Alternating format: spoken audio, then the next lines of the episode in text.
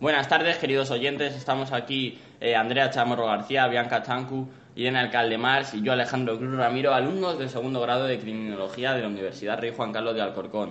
Estamos en este cuarto podcast para la asignatura de Psicología Criminal y Prevención y vamos a atender al caso Alcácer relacionándolo con cuatro temas relacionados con la asignatura como son perfiles criminales y victimológicos, fanatismo religioso, criminales sexuales y asesinos y asesinas en serie. A continuación voy a dar paso a mi compañera Irene para que comience a exponer los diferentes aspectos sobre este crimen de Alcácer. Bueno, pues en primer lugar, como acabas de comentar, vamos a relacionar este crimen con primero el tema titulado perfiles criminales y victimológicos. Para ello, obviamente, tenemos que conocer una serie de conceptos previos, como por ejemplo, ¿qué es el perfil criminal? De acuerdo con el psicólogo, el psicólogo Miguel Ángel Soria, en el año 2005, como se dijo en la clase, eh, queda definido el perfil criminal como un procedimiento de, carácter psicológico que atiende al, propio comportamiento del individuo. De manera que, y este viene dado a partir de, un análisis de la propia escena del crimen, incluyendo así qué objetos estaban en la escena, las características de las víctimas, así como también puede ser la, motivación y la firma del propio autor. Pues bueno, una vez analizados todos estos aspectos, eh, se realizan grupos de individuos que tienen características eh, similares con el fin de crear distintas características de delincuentes y esto eh, ayuda a las distintas instancias policiales y judiciales a poder esclarecer los hechos. y asimismo, Tarby en 1998 planteó una clasificación de los distintos perfiles criminales existentes, que son el perfil criminal inductivo y el perfil criminal deductivo. El primero, el inductivo, es el que utiliza todo un conjunto de casos similares que han sido antes analizados de manera objetiva. De esta forma, se parte de un elevado número de delincuentes similares con características conductuales y demográficas parecidas para crear un perfil general. Por otro lado, el deductivo se basa principalmente en pruebas sólidas, es decir, en la autopsia o en la escena del crimen, con el fin de realizar un perfil más aproximado y no tan generalizado como el anterior, porque no tiene en cuenta eh, casos de perfiles criminales similares. Hablando del perfil criminal inductivo, podríamos comparar el caso Alcácer con el triple crimen de Macastre. En este caso, eh, se trata de tres menores de edad, Rosario y Pilar de 15 años y Francisco de 14, que el día 14 de enero de 1989, o sea, tres años antes del caso que estudiamos, eh, estos jóvenes eh, se habían ido de acampada a los montes de Catadao, una localidad cercana a Alcácer, eh, donde desaparecieron. Cinco días después encuentran a Rosario sin vida en la caseta de Macastre. Meses más tarde, el 6 de abril del mismo año, su compañero Francisco también fue encontrado sin vida aproximadamente a 500 metros de esa misma caseta. Y finalmente, en mayo, Pilar es encontrada en Turís, otro pueblo de la comunidad valenciana, eh, con signos de tortura y descuartizada. Eh, y al igual que como ocurre con el crimen de Alcácer, las autopsias no consiguen aclarar eh, del todo los hechos y a día de hoy sigue siendo un crimen sin resolver. Decir que esta información eh, la hemos extraído del blog de las sombras del día 30 de abril de 2012 y del programa de televisión Más vale tarde de la sexta sobre el caso de Macastre, publicado en su página web el día 13 de junio de 2017. ¿Qué pensáis sobre esta comparación?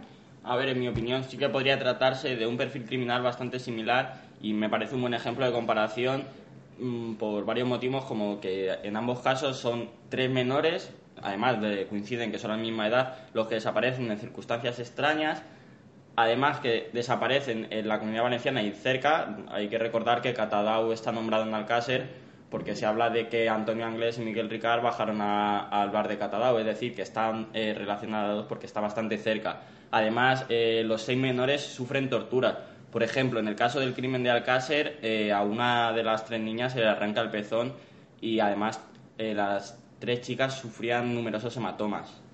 Eh, sí, yo creo que está bien estudiar y analizar otros casos similares, pero en mi opinión, en este caso me decantaría más por analizar este crimen de acuerdo con el perfil criminal deductivo, ya que no podemos afirmar de manera rotunda que el crimen de Macastre y el de Alcácer pudieran haber sido cometidos por el mismo tipo de criminal. Y además, en el primero de ellos no existe un consenso entre los distintos institutos forenses que analizaron los cadáveres sobre si habían sido o no agredidos sexualmente. Bueno, pues a continuación vamos a pasar a describir ya el perfil criminal y para ello hay que tener en cuenta una serie de aspectos como son por qué se coge esa víctima, cómo se llevó a cabo el delito, qué tipo de delito fue, eh, así como qué tipo de delincuente, cuáles fueron las posibles motivaciones y otra serie de, de aspectos. Para ello vamos a comenzar a analizar los posibles porqués que llevaron a estas tres chicas, Miriam, Toñi y Desiree, a, a ser víctimas. En primer lugar, eh, me gustaría decir que en el sumario, en el testimonio de, de su amiga, de sus amiga, de su amiga Esther, eh, que, que también lo comentamos en el segundo podcast, eh, hemos sacado que la vista oral realizada el 28 de mayo del año 1997, eh, un dato importante que dijo es que, cuando, que las niñas normalmente no solían subir a coches de desconocidos, es decir, que se subían a coches de gente que conocían del pueblo, familiares, amigos o incluso parejas o matrimonios, ya que dan más confianza. Por lo tanto, atendiendo esta información, yo creo que las víctimas no tendrían ningún tipo de relación con los victimarios, es decir, no les conocían ni, ni, ni transmitían ningún tipo de confianza. ¿Qué pensáis, qué pensáis vosotros que puede ser, qué relación tendrían las víctimas con sus victimarios? A ver, a mí sobre la pregunta que me planteas, que nos planteas a los tres, eh, me gustaría añadir que a lo mejor la posible relación que tenían las víctimas con su victimario, que sí, que Esther dijo que la discoteca solía cerrar a las 10 y también si tenemos en cuenta que los padres dijeron que salieron de sus casas sobre las 7 de la tarde, si no recuerdo mal, y que además la pareja que les recogió en el coche, que le hicieron el primer autostop, eh, manifestó que cuando se subieron al coche serían sobre las 8 y cuarto aproximadamente. Es decir, desde las 8 y cuarto hasta las 10 hay una hora y tres cuartos. O sea, no hay casi tiempo. Entonces sí que es posible que si querían estar en la discoteca, aunque sea un, un poquillo, tenían que a lo mejor estar, eh, subirse al primer coche que, hubiera para poder llegar lo antes posible. Porque si no, no puedo entender de, de ninguna manera cuál es la relación que tenían las víctimas con su victimario. Más que, que eso, que se subieran para llegar lo antes posible a la discoteca por las horas que eran. Entonces, no sé qué, pues- qué podéis pensar las demás sobre la posible vinculación o relación que pudieran tener eh, las víctimas con los victimarios, con su, bueno, sus victimarios.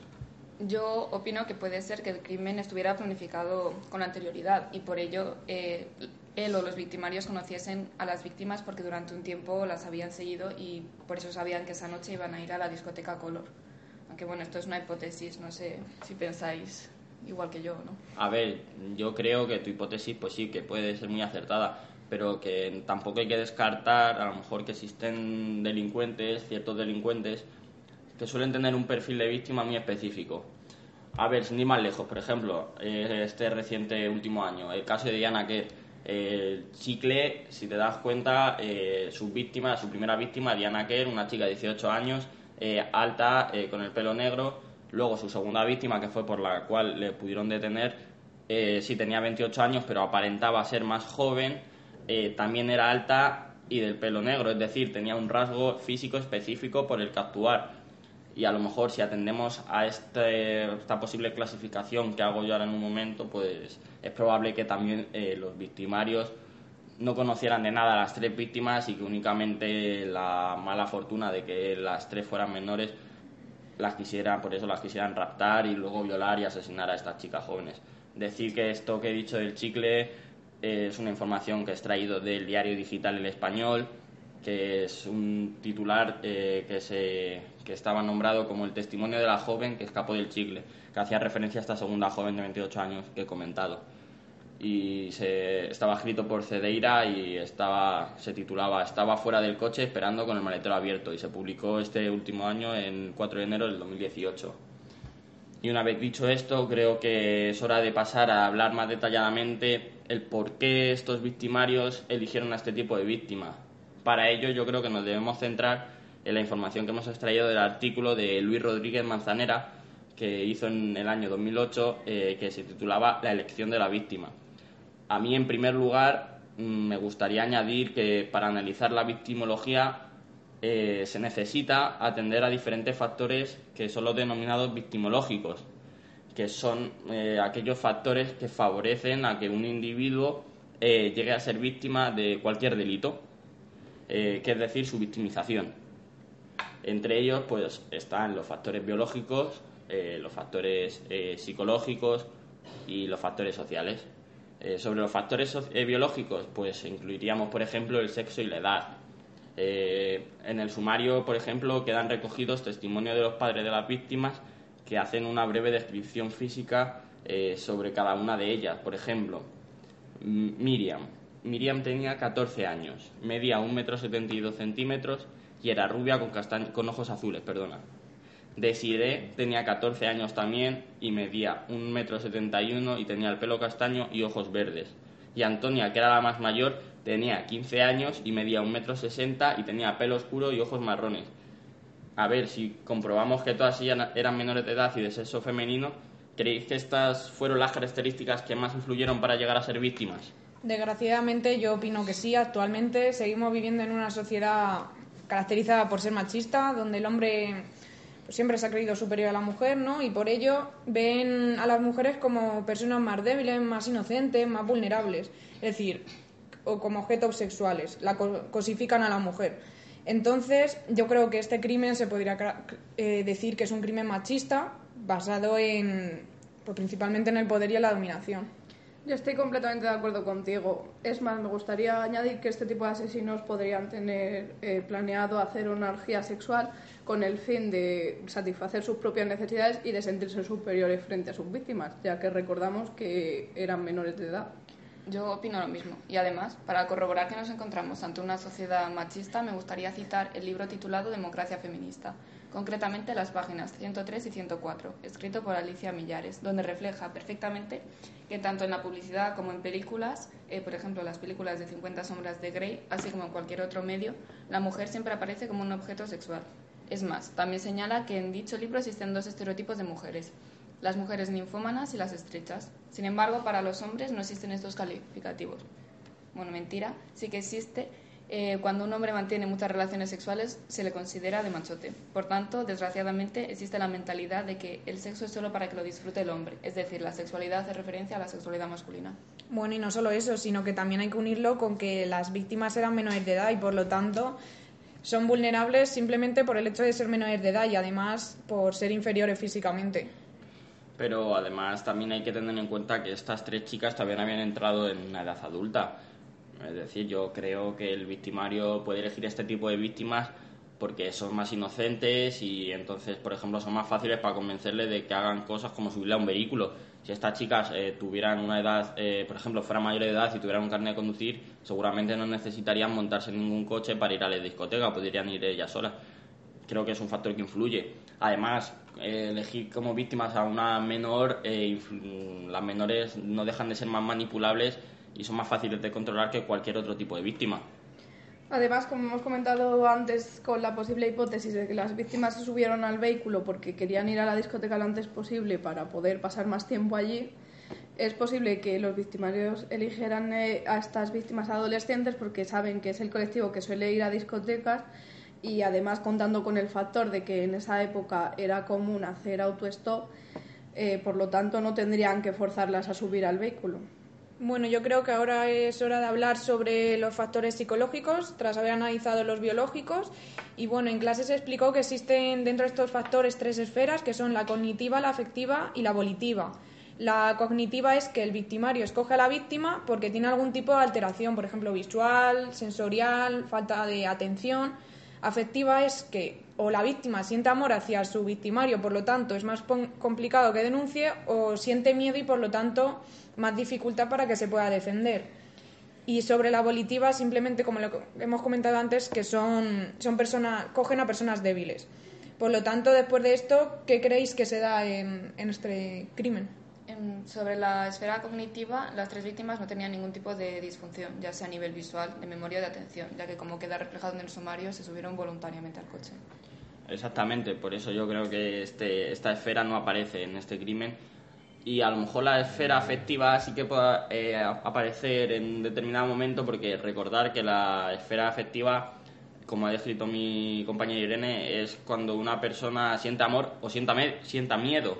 Entonces, por ejemplo, si atendemos a lo que dijo Miguel Ricard, eh, en, que, que aparece en el sumario, cuando las tres chicas estaban en el coche, ellas empezaron a protestar y a gritar eh, cuando vieron que no se dirigían hacia la discoteca Es decir, que en este caso eh, predomina, por ejemplo, el miedo que aparece en esta definición de esfera afectiva. Sí, y observando también eh, estos testimonios de Miguel Ricard, eh, cuenta cómo Anglés amenazó e intimidó a las chicas durante el, trayecto en el coche. Eh, además, también afirma que cuando mantuvo relaciones sexuales con Desiree, esta no se opuso porque tenía miedo a él. Y bueno, finalmente, sobre la esfera volitiva, está claro pues que los victimarios eligieron a este tipo de víctima porque hemos dicho antes, ¿no? Que son personas vulnerables y a las que se le puede convencer con mucha facilidad. A ver, sí, eh, yo creo que es así y además vamos también a pasar a los factores sociales, como por ejemplo pueden ser el estado civil o la familia de las tres niñas. Yo creo que estos factores sociales no influyeron en la elección de las víctimas eh, en este caso. Aunque también sí que es cierto que a lo mejor al ser chicas jóvenes que ya a ver, ya tenían una edad para salir eh, a discotecas, por ejemplo, esto también influyeran en la elección eh, como víctimas. Porque, a ver, cierto es que nadie sospecharía eh, hasta pasadas unas horas porque, de que estas chicas habían desaparecido. Porque, por ejemplo, si mm, no sé si recuerdo mal, creo que tenían que estar en casa sobre las 9 y media, 10, la mayoría de ellas. A lo mejor, si alguna vez con anterioridad habían llegado tarde, eh, no, se no sospecharían de su desaparición a lo mejor hasta las 11, hasta las 12, tiempo suficiente para llevarlas, por ejemplo, a donde las llevaron y hacerlas las, eh, eh, la tortura, el asesinato, las violaciones que las hicieron. Es decir, yo creo que es un factor social que sí que puede influir en, en este caso, que es el estilo de vida de las tres adolescentes. Y no solo eso, también dentro de los factores sociales se puede incluir dos variables muy importantes como son el espacio y el tiempo. Con lo que quiero o sea, lo que quiero decir es que existen zonas y determinados momentos del día que podrían considerarse factores criminógenos, es decir, que existe una mayor probabilidad de que una víctima sea eh, víctima de, algún tipo de delito, como eh, pasar por una zona en la que abundan los conflictos o salir fines de semana o por la noche. Sí, en nuestro caso eh, se observan esto, que estos factores son muy influyentes porque los victimarios escogieron a este tipo de víctima en un momento muy concreto, es decir, cuando estaban dispuestas a ir a la discoteca un viernes a las 8 de la noche, lo que hace mm, lo, que hace lo habitual de los adolescentes. Y además eligieron este momento espacio-temporal por dos factores, porque los jóvenes suelen salir por la noche, por tanto, al ser habitual, sus familias tardan más tiempo en denunciar y además es más fácil cometer cualquier tipo de delito porque por la noche hay una menor probabilidad de ser visto. Sí, yo estoy totalmente de acuerdo. Las niñas, desgraciadamente, estuvieron en el lugar y en el momento equivocado, porque hay que recordar que se subieron al segundo vehículo con Miguel Ricard y Antonio Anglés, los supuestos asesinos, atendiendo a la versión oficial, y posteriormente, cuando posteriormente mataron a las niñas, se encontraban a 800 metros de la discoteca Color. Sí, lleváis razón. Yo creo que hay que tener en cuenta estos factores sociales, pero no solo estos factores sociales. Yo creo que todos los factores, sí, exactamente, todos los factores que hemos nombrado con anterioridad, creo que han influido de alguna manera. Entonces creo que es hora de pasar a analizar eh, diferentes aspectos eh, del hecho criminal. Entonces eh, creo que a continuación vamos a hablar de manera más detallada por las cuales las niñas fueron víctimas de este hecho criminal. Entonces vamos a crear un posible perfil de los victimarios y vamos también a analizar la escena del crimen. Eh, para ello vamos a hacer un análisis de manera generalizada, sin acudir ni a la versión oficial ni al resto de teorías alternativas de nadie. Para ello nos vamos a basar en el modelo americano del FBI, el Psychological Profiling, que fue explicado en la clase de Psicología Criminal y Prevención. Para ello voy a dar paso a mi compañera Irene para que explique de qué trata este modelo del FBI. Sí, bueno, este modelo americano ha hecho varias clasificaciones a, lo largo del tiempo, pero nosotros vamos a atender a una que es una de las más importantes que se han realizado, que es clasifica a los delincuentes en atención a si son organizados o si son desorganizados. En mi opinión, no sé qué pensáis vosotros, pero yo creo que los victimarios eh, se incluyen en la clasificación de organizados, ya que, tal y como se dijo en la clase de psicología criminal, este tipo de delincuentes suelen ser inteligentes y a día de hoy, en nuestro caso, todavía no se ha esclarecido de manera completa. Eh, entonces, eh, sí que es cierto que estuvo una persona en la cárcel, que como todos sabéis fue Miguel Ricard y salió hace unos pocos años, y que hubo una doble coautoría con, con Antonio Anglés, según la versión oficial, pero y que nunca se le encontró. Por lo tanto, yo creo que el crimen fue planificado de una manera tan minuciosa que hasta día de hoy eh, no se ha podido saber. Em, yo pienso igual y además en la presentación cuando se habló de este tipo de delincuentes eh, se les caracterizó porque torturaban a sus víctimas de tal manera que sintiesen un dolor innecesario y que el lugar donde se había cometido el crimen no era el lugar en el que solía encontrarse la víctima, sino que lo movía de lugar. En este caso, eh, tanto la primera autopsia como la segunda realizada por Frontela, que aparece en el sumario en el libro de Juan Ignacio Blanco, se puede observar como las niñas fueron víctimas de torturas muy crueles, quizá por un sentimiento de, ira, y además los victimarios movieron los cadáveres desde el paraje, desde el paraje de la Romana, donde tuvieron lugar los hechos, hasta la fosa que se encuentra en el mismo paraje. Pues yo no estoy completamente de acuerdo con eso, porque, a ver, es cierto que todo lo que acabas de comentar, pero yo opino que podría tratarse de delincuentes desorganizados, que se caracterizan por tener algún tipo de trastorno o problema mental. Por ejemplo, en la autopsia de una de las niñas, de Desiree, se observa cómo los victimarios le estirparon el pezón derecho y le amputaron la mano izquierda. O, por ejemplo, en el caso de Miriam, le amputaron la mano derecha y en uno de los cuerpos fue encontrada una cruz de Caravaca en una con una cadena clavada en una vértebra lumbar, lo que creo que una persona psicológicamente normal sería incapaz de realizar este tipo de crímenes caracterizados por una alta dosis de sadismo. Yo en este aspecto estoy de acuerdo contigo porque creo que una persona que se caracteriza por ser psicológicamente normal eh, no sería capaz de realizar este tipo de torturas y por tanto para realizarlas tendría que tener algún tipo de problema o algún trastorno mental yo, sinceramente, me decantaría más por un trastorno sádico, que son las personas que se caracterizan por sentir placer cuando disfrutan, eh, cuando realizan estos actos tan macabros y crueles como los que le hicieron a estas tres niñas. Y decir que esta definición que os acabo de dar pues eh, está extraída de un PowerPoint realizado por el Departamento de Psicología eh, de la Universidad de Alicante. Mm, bueno, a mi parecer yo creo que no tiene por qué tener ese tipo de trastorno mental. Quizá es una persona eh, activa sexualmente que le gusta el sadomasoquismo y que en este, paso, en este caso se pasó del límite.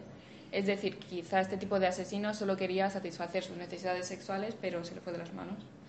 Además, eh, tal y como se comentó en la presentación de criminales sexuales, concretamente en el estudio sobre las enfermedades mentales, yo creo que es posible que al menos alguno de los victimarios tuviera algún tipo de psicopatología. Em, exactamente diría que aquella que está relacionada con la dificultad para tener relaciones sexuales o que no sea capaz de controlar estos impulsos sexuales. Así es, además eh, quiero recordar que en esa misma clase se explicó también que los delitos sexuales suelen estar ligados al consumo de sustancias tóxicas por parte de los agresores. Por ejemplo, en nuestro caso podríamos eh, partir de una hipótesis en el de que los agresores fuera quien fuera, eh, hubieran consumido algún tipo de drogas eh, de manera que no hubieran estado sobrios o en estado natural para no haber cometido tales atrocidades. Además, y una información que encontramos también en el periódico El Diario, eh, que se publicó el 3 de noviembre del año 2017, señalaba como curiosidad que el 17-20% de las violaciones se producen después de haber ingerido sustancias tóxicas entonces yo creo, aunque no sea un número, un porcentaje demasiado alto, creo que es un porcentaje significativo. Incluso dicho artículo eh, apuntaba que existían una serie de drogas eh, que anulaban la voluntad de la víctima, como la que todos conocemos, que es la burundanga. A ver, yo creo que está bien plantearse siempre todas las posibles opciones, ¿no? Pero en este caso, creo que este crimen sexual no, no se ha llevado a cabo por, pues, por la intoxicación de drogas, como acabas de comentar eh, ya que parecía más un crimen organizado que desorganizado y lo que tú dices sería un crimen desorganizado. Entonces, eh, además, en las dos autopsias realizadas tampoco se han encontrado rastros de sustancias en, las niñas, como burundanga puede ser. Ni, y en la escena del crimen, quiero recordar, que lo vamos a explicar más tarde, que sí, pero no pastillas típicas como cocaína, otro tipo de pastillas. Y y decir finalmente que a lo mejor también es posible que hubieran ingerido sustancias o los victimarios, pero que hubieran eliminado las pruebas por ser tan organizados. Sobre el sadismo, además, el propio médico forense Frontela cree que este crimen tendría que haber sido realizado por tres o más personas. De acuerdo con lo que él dijo, en la escena del crimen debería haber eh, una persona que agrediera sexualmente a las víctimas, otra persona que se encargase de forzar a las víctimas, eh, por ejemplo, separándole las piernas, otra persona que sería quien habría mandado a la otra eh, que le separara las piernas y la figura del sádico. En las autopsias además se puede observar cómo el sadismo aparece en todos los cuerpos, en las eh, se ven las lesiones y en los hematomas que ellas tenían. decir que esta información ha sido extraída del libro ¿Qué pasó en Alcácer? de Juan Ignacio Blanco. Sí, además en ese libro que acabas de decir ahora mismo, también siguiendo con esta línea de, del sadismo, de acuerdo con el propio Frontela, esta tendencia sádica no dice él que no suele aparecer a una edad temprana, es decir, que suele aparecer a una edad más bien adulta, como aproximadamente a, alrededor de los 40, 50 años. Vale, entonces ahora si atendemos ahora sí a la versión oficial, cuando sucedió el hecho los culpables eran personas jóvenes, si no recuerdo mal. Efectivamente, Miguel Ricard, en el momento en el que tuvieron lugar los hechos, tendría 23 años y Antonio Anglés 26. Y tal y como aparece en el sumario en el blog de las sombras. Por ello, el señor Frontela plantea una posible tercera persona, que sería la figura sádica, o incluso un grupo más numeroso de personas. A ver, yo sigo pensando que podría tratarse de delincuentes desorganizados eh, sin ningún problema, debido a que atendiendo, por ejemplo, a las autopsias que se realizaron a las tres niñas y que aparecen en el sumario, los peritos eh, del Instituto Nacional de Toxicología confirmaron que Miriam había sido agredida sexualmente después de haber fallecido, es decir, que se realizó necrofilia con ella.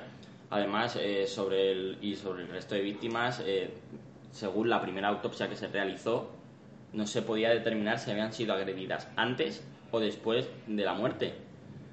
También es cierto que, sin embargo, de acuerdo con la entrevista que se le realizó a Juan Ignacio Blanco por Iker Jiménez el día 27 de febrero de 2015 en Milenio 3, Cadena Ser, eh, Juan Ignacio Blanco apuntó a que las tres fueron violadas post-mortem, es decir, que se llevaron a cabo actos de necrofilia con las tres, no solo con Miriam. Y eso es que es una característica muy común de delincuentes desorganizados. Yo estoy de acuerdo contigo en que sería desorganizado por este motivo de la necrofilia que queda definido como aquella persona que mantiene relaciones sexuales con cadáveres, como sabemos.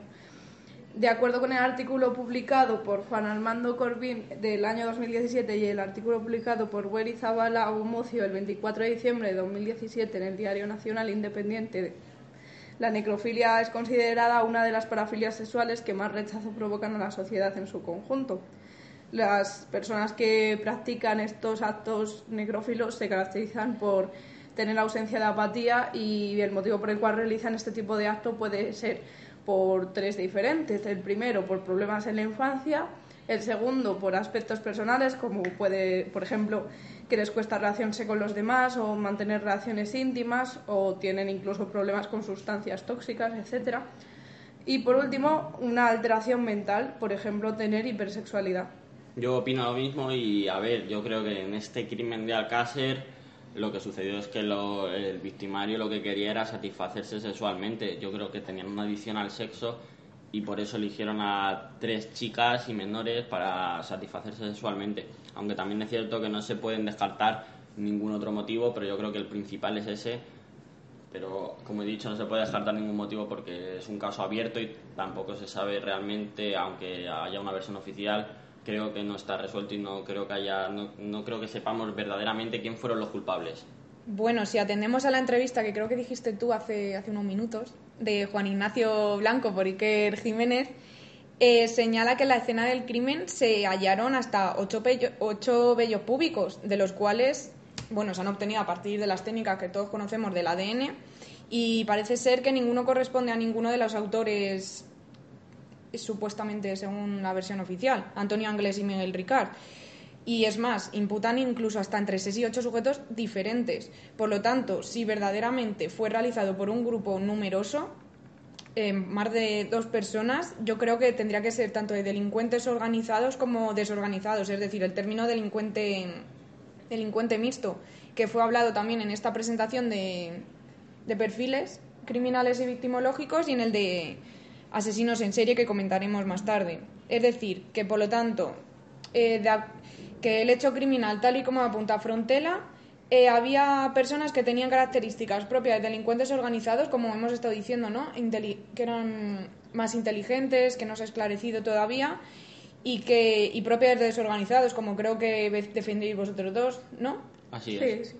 Sí, y mm, bueno, posiblemente sería un grupo de personas, algunas organizadas y otras desorganizadas. Por lo tanto, podemos concluir, creo, ¿no? que posiblemente el crimen eh, estuviera involucrado eh, un número superior a dos personas. Eh, en las que si apuntamos la versión oficial también se podría incluir a Miguel Ricard y Antonio Anglés, donde dicho grupo, en dicho grupo eh, estaría la figura de la persona sádica y, por tanto, estaríamos hablando tanto de delincuentes organizados como desorganizados, es decir, mixtos. No, no es así, ¿no? Sí. sí. Entonces, atendiendo a la escena del crimen y de acuerdo a la clasificación expuesta en la presentación sobre perfiles criminales y victimológicos, se pueden categorizar en organizado, desorganizado, mixto y amañado. ¿Qué tipo de escena del crimen creéis que tenemos en este caso? Bueno, a ver, yo ante todo quiero decir que ahora mismo lo que estamos analizando sería la denominada tercera escena del crimen de las tres que creo que existen, que es la correspondiente al lugar donde los cuerpos fueron eh, depositados y hallados, que es la fosa de la Romana. Eh, en mi opinión, creo que como hemos comentado antes, se trataría de una escena mixta, ya que tiene ciertos elementos que son una escena organizada y otros elementos que son una escena un poco más desorganizada. También eh, creo que podríamos considerar, por lo menos desde mi punto de vista, que podría ser una escena mañana donde las pruebas del crimen han sido alteradas por algún tipo de intención, ya sea por parte del autor o autores, los que sean. Por ejemplo, eh, reflejado en el libro de Juan Ignacio Blanco, cito textualmente a Frontela, eh, dice, Una de las niñas tenía la camiseta arrancada, con los pechos al aire, anudada la camiseta en la parte delantera, como si fuera de puesta en escena, lógicamente con el fin de que sea visto.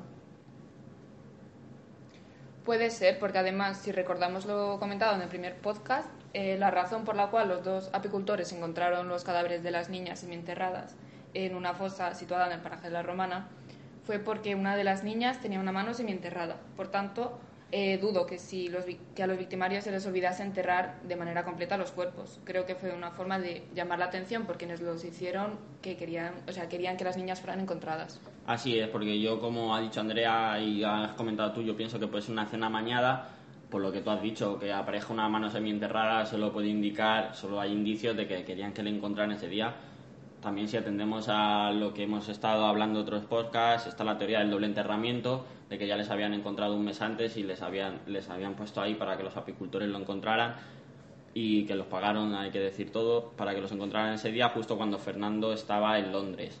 Entonces yo creo que sí que puede ser una escena mañada perfectamente, pero no solo por ese aspecto, sino porque también, como dijimos en el primer podcast, la Guardia Civil cuando acude a la escena del crimen, a esta tercera escena del crimen, encuentra un volante médico que está hecho pedacitos y donde cuando si se unen estos pedazos se puede leer un nombre, que es el nombre de Enrique Anglés, que es el hermano de Antonio Anglés. Entonces, todos estas, que, que apareciera un volante médico después de tanto tiempo, desde que desaparecieron en pleno invierno en Valencia, creo que eso solo puede indicar que es una escena amañada o porque yo creo que eso no fue por un despiste casual.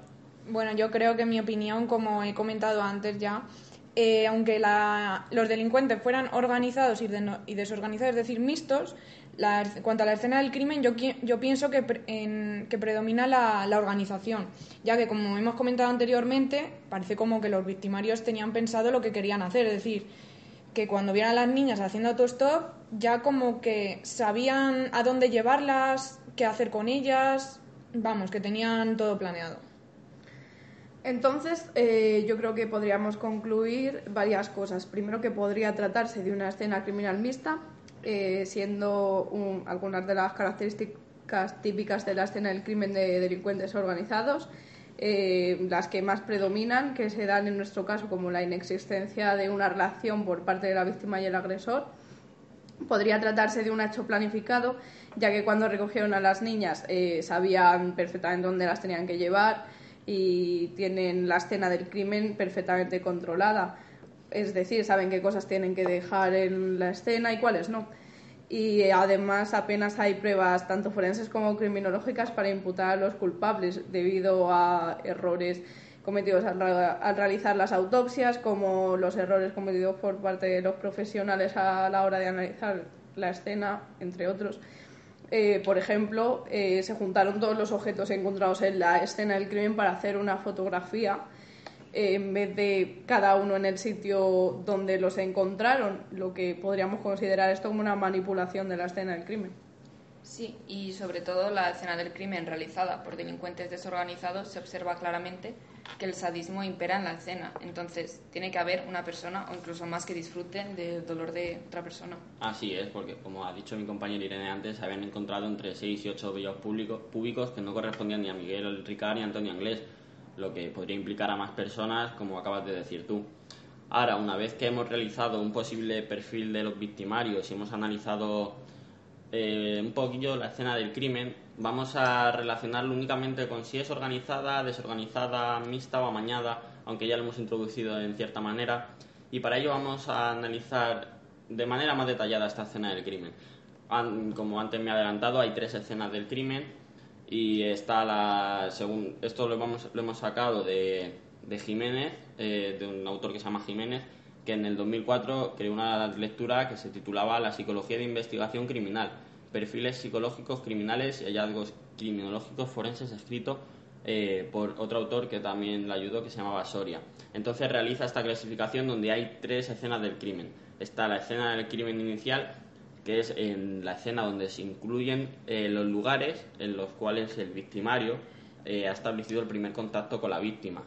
Luego tenemos la escena del crimen principal, que es la cual incluye el lugar en donde la interacción entre la víctima y el victimario ha supuesto eh, un comportamiento de índole violentos, como por ejemplo pueden ser las torturas que se le realizaron a esas tres niñas.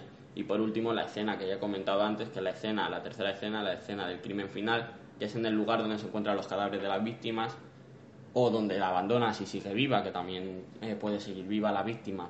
Entonces, una vez dicho eh, esto, hay que decir también que no siempre existen tres escenas del crimen ¿Vosotros pensáis que en este caso, aunque ya he adelantado que sí un poco, pensáis que en este caso existen tres escenas criminales?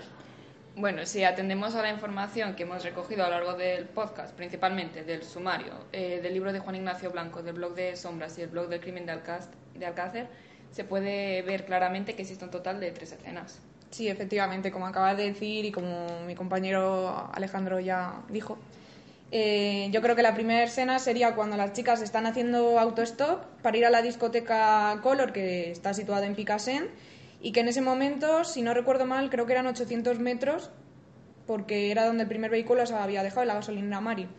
Y también incluiría en esta primera escena cuando las niñas subieron al, vehículo. Sobre la segunda escena sería cuando los victimarios llevan a las víctimas al paraje de la Romana, exactamente a la caseta, para para hacer las torturas. Y. Uy, perdón, espera. Y se me falta la tercera, que sería donde los victimarios enterraron a los, a los cadáveres, que fue la fosa que está muy próxima a, a la caseta. Y bueno, todo esto, todo esto ha sido extraído del sumario, así como del blog del crimen de Alcácer.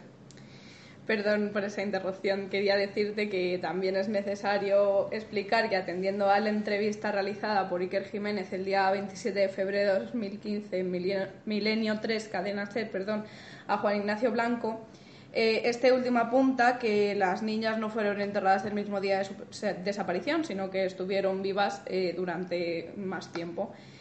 Como prueba de ello, argumenta que no se encontró la mancha que se suele formar, formar cuando un, cuerpo eh, de una persona fallecida, pues una mancha que forma esto.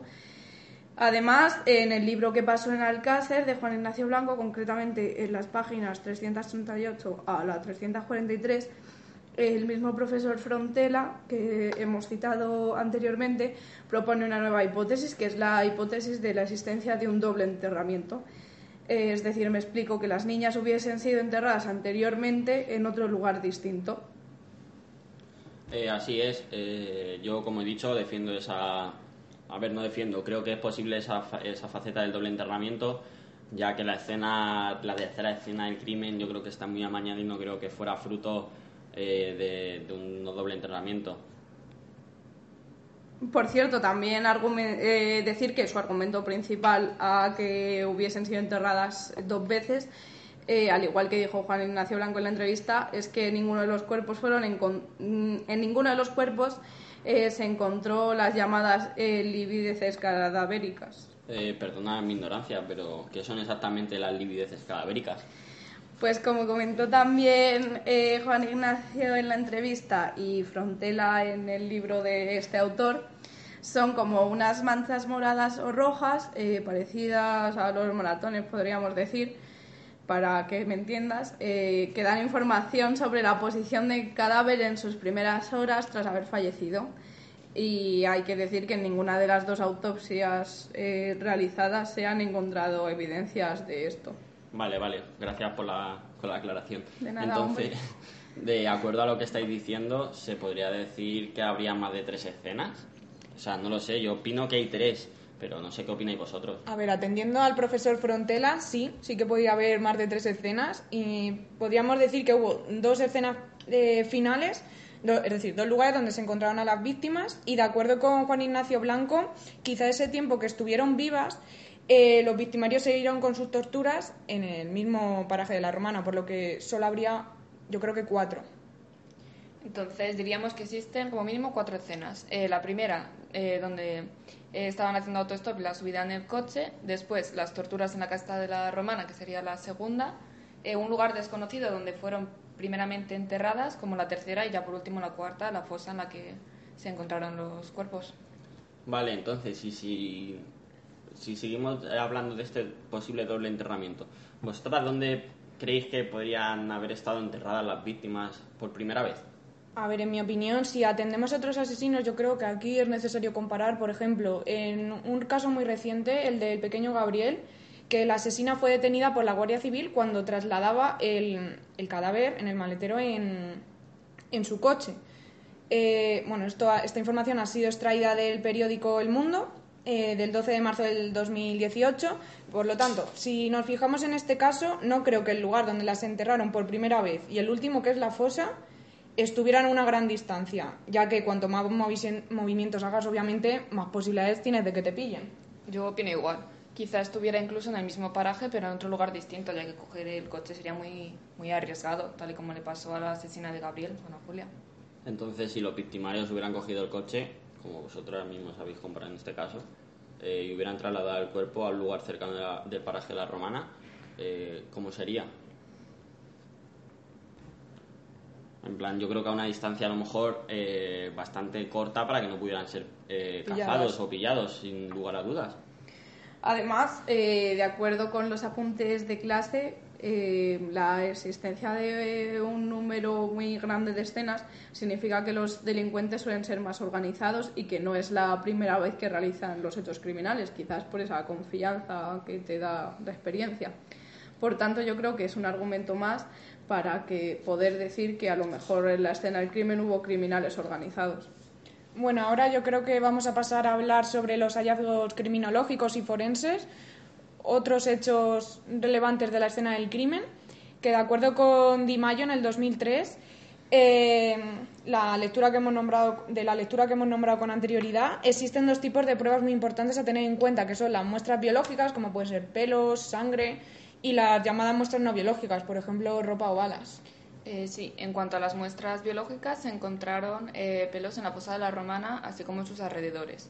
Eh, más concretamente, cinco pelos, de, cinco pelos de la tierra de la fosa, cuatro pelos en un guante que estaba en la fosa, 36 pelos que estaba en un colchón en el que se encontraba la casta de la romana, tres pelos en la caseta de Alborache y en los coches de los supuestos asesinos se encontraron 24 pelos. En el coche de Miguel Ricard, un Opel Corsa, y en el de Antonio Anglés, 113 pelos.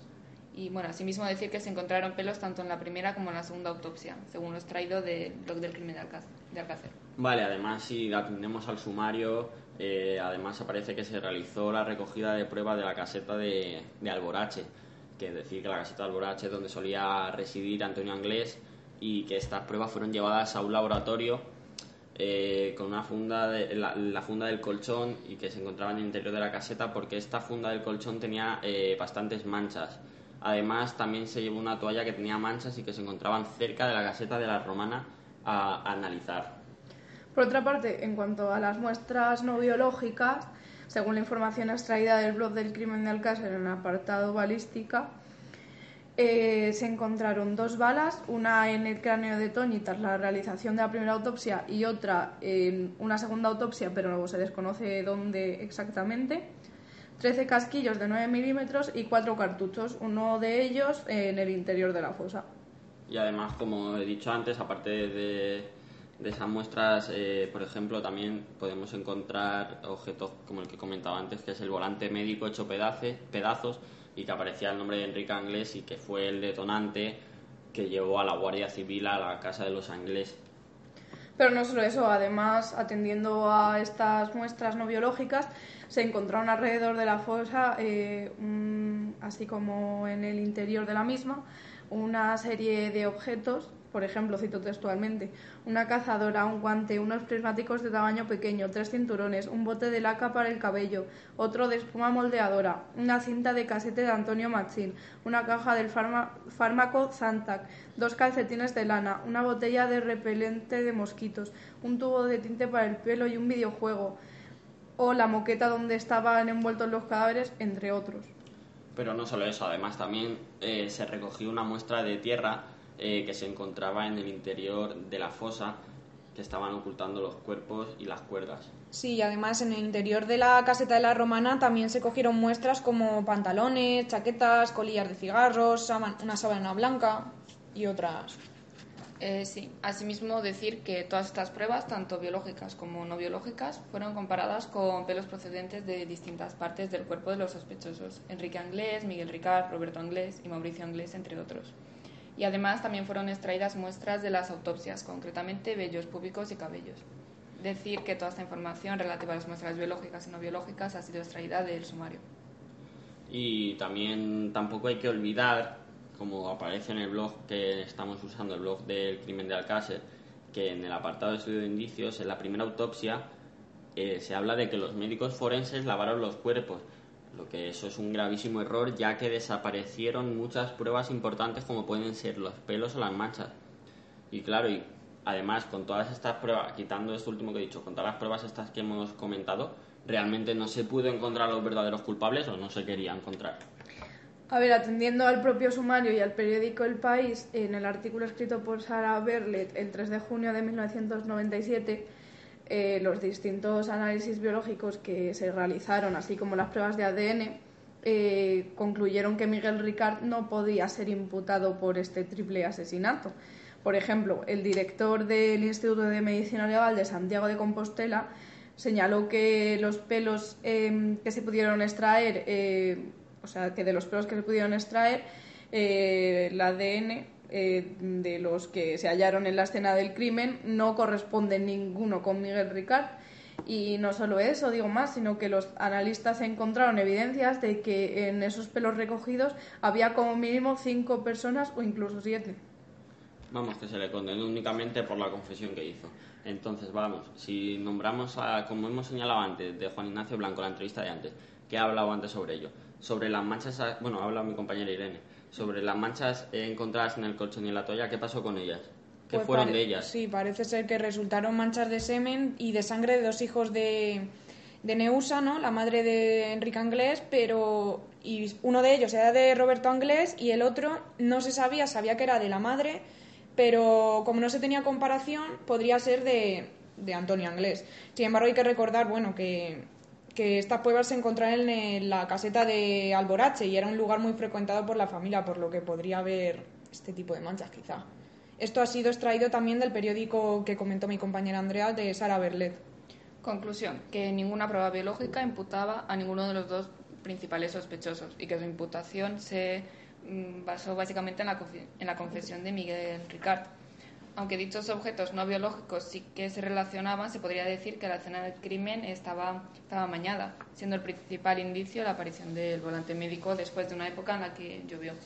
Exactamente, unas pruebas biológicas es difícil amañarlas, pero unas pruebas no biológicas la facilidad para amañarlas es mucho más simple. tal com- como poner un volante médico ya llevaría indicios o poner una chaqueta que fuera en la escena del crimen amañada ya les llevaría a ellos. Pero además, si atendemos a la versión del doble enterramiento, eh, los sospechosos que son, bueno, que eran en concreto Antonio Anglés, que era supuestamente el que llevaba el volante, porque recordar que Antonio Anglés utilizaba el nombre de su hermano para acudir al hospital, que es por eso por lo que, por ejemplo, se le detecta la enfermedad blenorragia que no padecía Enrique Anglés, eh, los cuerpos habrían ido, eh, hubieran sido enterradas allí mucho después de ese fin de semana de noviembre. Ya, pero que no hubiese ninguna prueba biológica que le señalaba parece decir que ese volante fue puesto ahí a propósito para incriminarle. Si te das cuenta, todo lo que hay en contra de estos dos sospechosos son únicamente una confesión y un montón de pruebas no biológicas. Claro, a eso, a eso es a lo que yo me refiero, de que lo que realmente está es amañado y se intenta imputar eh, a personas que no son las correctas. Entonces, aquí es donde entra en juego la teoría alternativa de Juan Ignacio Blanco, que habla de sectas o grupos poderosos. Pero luego hablaremos de las sectas y ahora vamos a pasar a hablar de los asesinos en serie, que es otro tema que hemos dado en la asignatura Psicología Criminal y Prevención.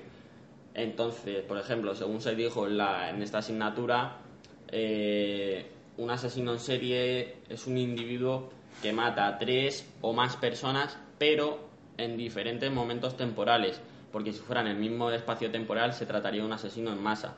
Entonces tiene que haber eh, transcurrido un tiempo determinado, un espacio de tiempo entre los diferentes asesinatos. Eh, a mí me gustaría añadir a esto que, por ejemplo, Vicente Garrido en su libro El psicópata, un camaleón de la sociedad actual, defendía que con dos asesinatos ya se le podía considerar como un asesino en serie, porque en el contexto europeo estos casos no eran tan frecuentes como lo son en Estados Unidos. Sí, efectivamente, también hay otro tipo de asesino que es el asesino en masa, que este término se aplica a, bueno, a los crímenes que se cometen en, en un solo acto y en el que se matan a, a varias personas.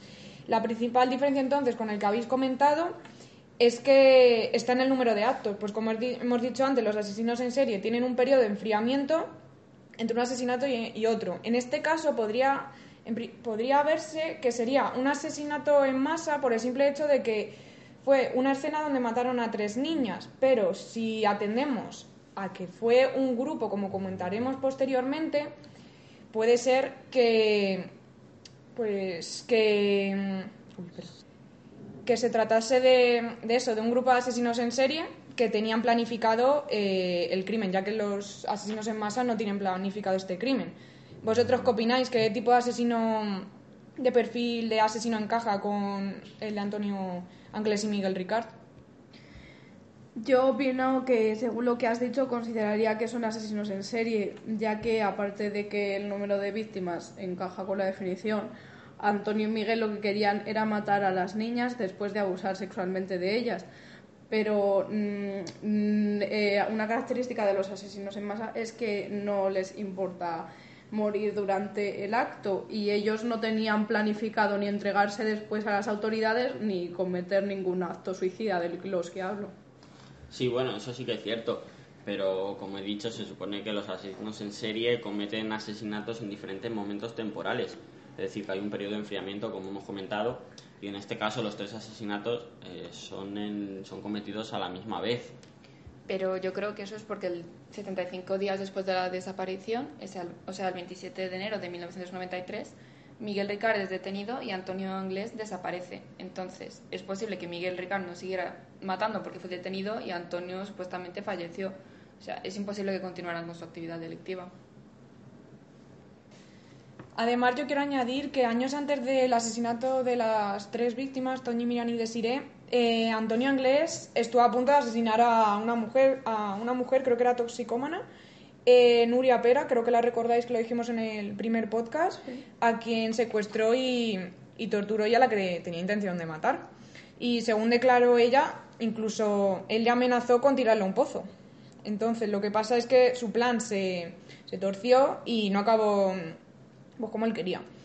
Eh, decir que esta información ha sido extraído también del blog del crimen de Alcácer.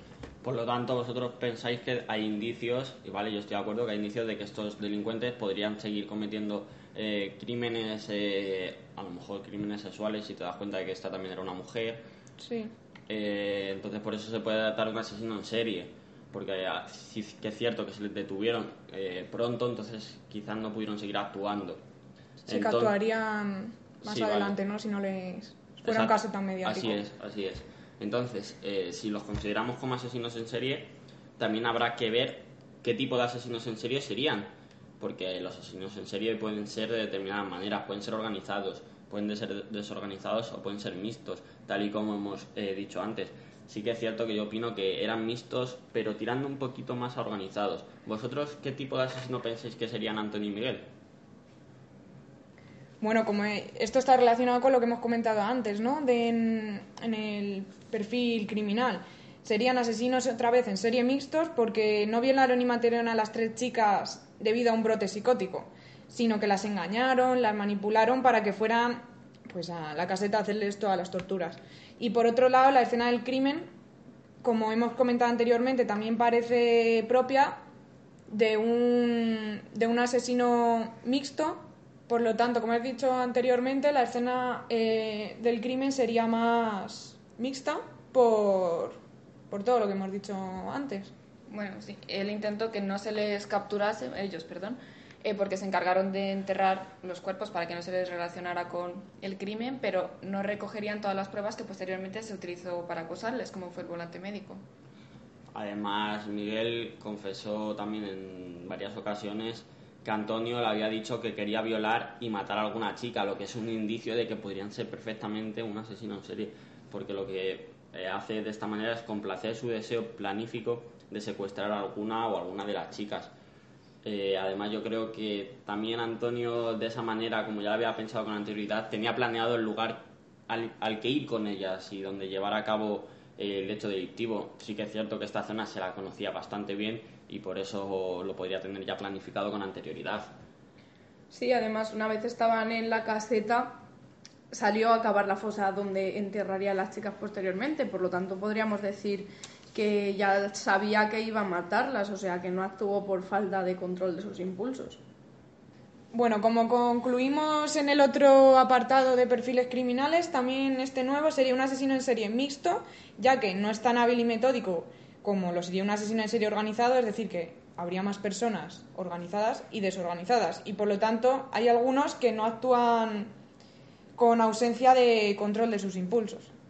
Exacto. Y en cuanto a los resultados de la autopsia, se determinó que era probable que la violación anal se diera después de la muerte, por medio de algún objeto, lo que coincide con lo que dice Ressler, Barger y Douglas sobre la actividad sexual de los asesinos desorganizados, que dice que no suele haber penetración de un miembro anatómico.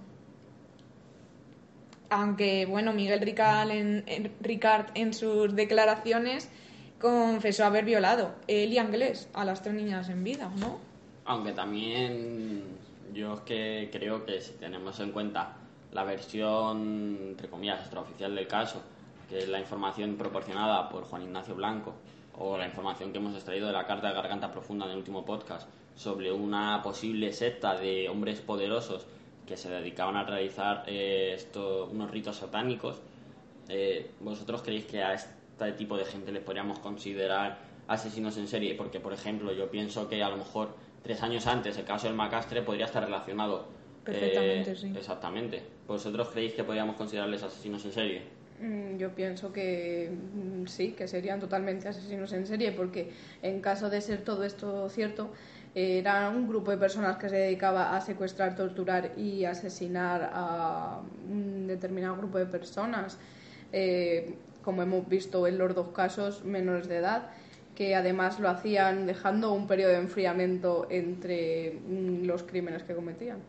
Además, yo diría que encajarían más con el tipo de asesino eh, organizado, porque si es verdad que han cometido más delitos, estos no han sido descubiertos, entonces implica que ha tenido que tener una planificación previa. Eso es, y así se podría clarificar, por así decir, la versión oficial de este caso Alcácer. Que decir, que este grupo poderoso orquestara este plan de tal manera que así ellos no fueran descubiertos y no cargaran con la culpa de este triple asesinato, ni que tampoco se descubriese la identidad, aunque hubiera mucha gente que estuviera detrás de ellos, como el propio Juan Ignacio Blanco. Bueno, yo creo que ahora deberemos pasar a hablar sobre otra característica que, suelen tener los asesinos, que no tiene por qué ser una propia asesino organizado, de eh, perdón, en serio no. eh, que son las enfermedades mentales. Si atendemos a la fuente Organización Mundial de la Salud, define que las enfermedades mentales son alteraciones cognitivas, de comportamiento de tipo emocional, mediante el cual quedan afectados procesos eh, psicológicos básicos. Por lo tanto, en base a lo contado anteriormente, se puede hacer un estudio de, de, los distintos tipos de enfermedades mentales de asesinos en serie, atendiendo a si son organizados o desorganizados.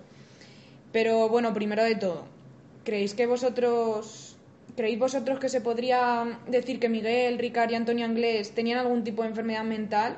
Y de ser así, de que me dijerais que sí, ¿qué enfermedades pensáis que podían presentar? Yo creo que es evidente que tenían un trastorno del impulso sexual, trastorno que opino que todos los violadores tienen, como son en este caso eh, Ricard y Anglés. Pero además se podría hablar de algunas parafilias en cuanto a este caso. Sí, bueno, pero vamos a hablar de otro tipo de, enfermedades. Me refiero a otro tipo, ya que los trastornos sexuales eh, que presentan vamos a tratarlos más adelante, Bianca. Yo opino que sí que es posible que presentasen algún tipo de enfermedad mental, porque como pueden ser los factores ambientales, como pueden ser las situaciones que se crearon en, la infancia, por ejemplo. Por ejemplo, ya hemos hablado de que el padre de, de los anglés era un hombre agresivo y que solía maltratarlos con frecuencia. También el padre de Miguel Ricard lo hacía, también era un hombre agresivo y que lo solía maltratar. Además, también se, hay que tener en cuenta el factor de que la madre de este último falleció cuando este era un niño. Yo estoy de acuerdo contigo. Además, creo que otro incentivador de su conducta delictiva pueden ser los trastornos que son creados por las sustancias. Ya hablemos de alcohol o drogas por lo menos en el caso de Ricard, eh, había tenido un pasado con este tipo de sustancias, según creo. Mm, ¿Quién dice que ese día no podría estar bajo sus efectos también? Efectivamente. Y según el CIE-10 y el de DSM-5, la criminalidad eh, ocasionada por los efectos de estas sustancias son delitos contra la integridad física, contra la libertad sexual, entre otros. Quizás sea por los efectos impulsivos y estimulantes que te dan algunas drogas, lo que podría haber hecho que Ricard y Anglés estuvieran más, más animados a decidirse a cometer en ese momento un hecho así. Así es, y además en el sumario también eh, sale reflejado eh, que Antonio Anglés tenía cierta adicción a los roinoles, que es un, hipnótico y que es una sustancia que se encuentra en la caseta donde ocurrieron los hechos.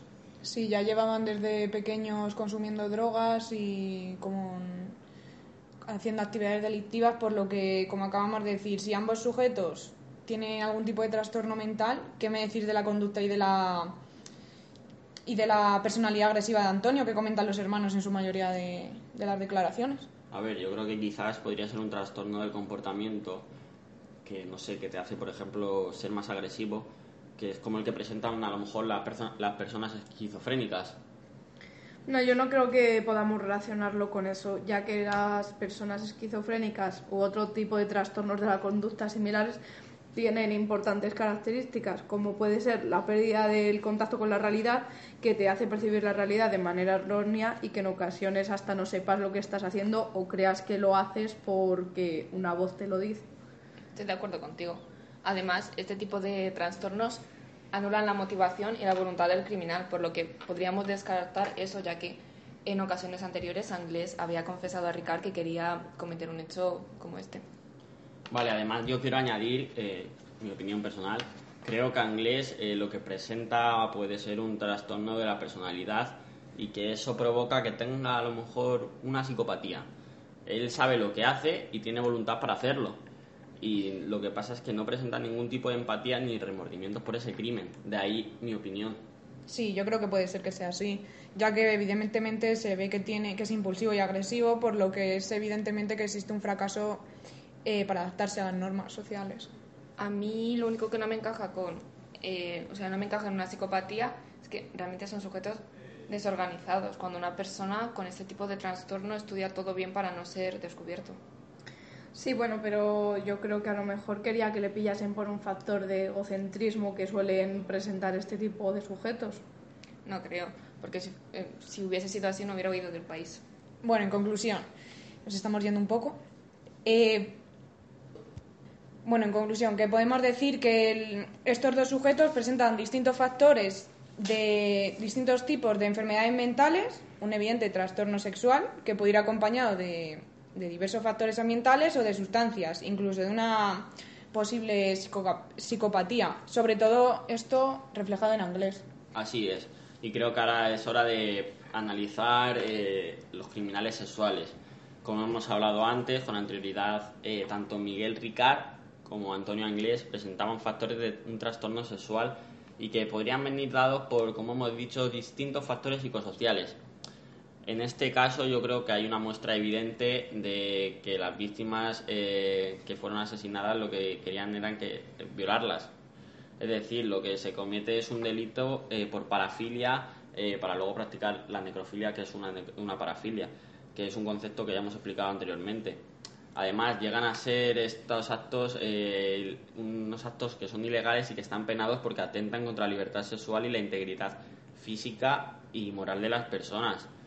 Por ejemplo, para hablar de las pruebas eh, de que Ricard y Anglés son criminales sexuales, eh, vayamos a presentar eh, ahora mismo las pruebas de la autopsia que demuestran que estas tres chicas sufrieron este tipo de abusos y agresiones sexuales.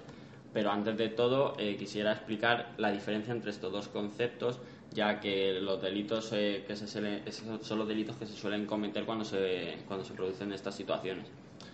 Según el Código Penal vamos a definir estos dos delitos porque tienen cierta diferencia que está basada en el consentimiento y en la violencia. Por ejemplo, según el Código Penal se considera un abuso sexual el que realice actos que atenten contra la libertad sexual de otra persona sin violencia y sin consentimiento, mientras que por otro lado se considera una agresión sexual el que realizara actos que atenten contra la libertad sexual de otra persona utilizando la violencia pero sin consentimiento. Ahora vamos a dar paso a hablar de las tres, autopsias que se hicieron y las pruebas que se presentan en cada uno de los cuerpos de que es posible que hubiese tanto un abuso como una agresión sexual. En la autopsia de Toñi se encuentra, en cuanto a estos signos de violencia sexual, que toda la ropa estaba perfectamente puesta, que presentaba diversos hematomas, así como una importante dilatación del orificio anal, creyendo que eh, existió abuso porque eh, no presentaba resistencia, ya que se dice que eh, esta violación ana- anal habría sido post-mortem. Eh, por, lo, por esto se sabe porque no tenía lesiones de, de hematomas ni en el orificio anal ni en el genital. Eh, y se concluyó que la víctima tenía el himen intacto. ¿Qué opináis de todo esto? Bueno, a mí me parece muy extraño que primero se hable de la dilatación del orificio anal y se baraje una posible violación post-mortem, cuando al final se concluye de que no hay ningún tipo de lesión y que la víctima ha muerto virgen. Pero quizás se concluyó eso porque la prueba del himen estaba intacto, por lo que la agresión sexual por el orificio anal sí que se podría haber dado. Eh, exactamente, además de la declaración de Ricard, eh, dice que se realizaron actos sexuales sobre las tres víctimas. A mí me parece raro que la ropa esté perfectamente puesta si se supone que ha ocurrido una agresión. Yo no lo creo así porque mm, al hablar, como he dicho, de una violación post-mortem o llamada necrofilia, eh, por lo que lógicamente no habría resistencia, no habría ninguna dificultad en quitar y volver a poner la ropa sin problema. Entonces, ¿y qué me decís de los, los hematomas? ¿Creéis que esos signos de violencia y tortura pueden llevar implícitos carácter- un carácter sexual? Yo sinceramente creo que son simplemente heridas eh, que son causadas por la constante lucha eh, que tienen los agresores con las víctimas cuando éstas se resisten o se intentan escapar, eh, ya que los hematomas sí que se demostraron que son realizadas cuando ellas estaban vivas, no así como la violación, que eso no está del todo comprobado. Pues yo creo que se puede tratar de, de una parafilia de tipo sadomasoquista, como comentamos anteriormente. Yo estoy de acuerdo contigo, creo que se trata de una excitación, sexual perdón, que tienen los agresores y que la liberan de esta manera. Eh, pasando a la autopsia de, de Siré, eh, se observan algunos signos que son más evidentes que en el caso anterior aún. Eh, por ejemplo, son es- estos signos que estoy comentando, el rasgamiento de las ropas o la amputación del pezón derecho que se le realizó cuando, la, cuando Desiree estaba todavía viva. También hay otros signos como son la dilatación anal, con diversos hematomas internos, así como hematomas vaginales o el hallazgo de un cuerpo extraño dentro de la vagina. está claro que en la autopsia sí que hay signos evidentes de que existe una agresión. Efectivamente, sobre todo hablando de la amputación del pezón derecho, lo que puede re, eh, refortalecer la idea de una parafilia sadomasoquista. ¿Y qué pensáis también sobre el hallazgo de, de ese cuerpo extraño que he citado dentro de la vagina? A mí me parece muy extraño que no se analice exactamente qué tipo de objeto es, porque, pero ya sabemos que estas autopsias eh, no, se realizaron, no se realizaron lo exhaustiva- exhaustivamente que, que se tendría que haber hecho. Quizás si alguna de esas violaciones se realizó con un objeto, podría ser parte del mismo que se, despre- que se desprendiese en el acto. Sí, puede ser así. Por último, según la autopsia de Miriam, eh, esta autopsia muestra la colocación de algunas prendas de ropa al revés de su uso habitual, así como pruebas parecidas a las anteriores autopsias, como la dilatación del orificio anal, en este caso también la dilatación del orificio vaginal, y ambos lesionados. Además, eh, de pruebas que también se podrían haber realizado con o sea, pruebas de que estas eh, violaciones se podrían haber realizado con un objeto regular de manera post-mortem debido a la inexistencia de hemorragia por estas lesiones y el hallazgo de un hematoma entre el orificio anal y el orificio vaginal. A mí me parece curioso que cada cuerpo presente la ropa colocada de distintas maneras. Quizá también sea un factor del trastorno sexual.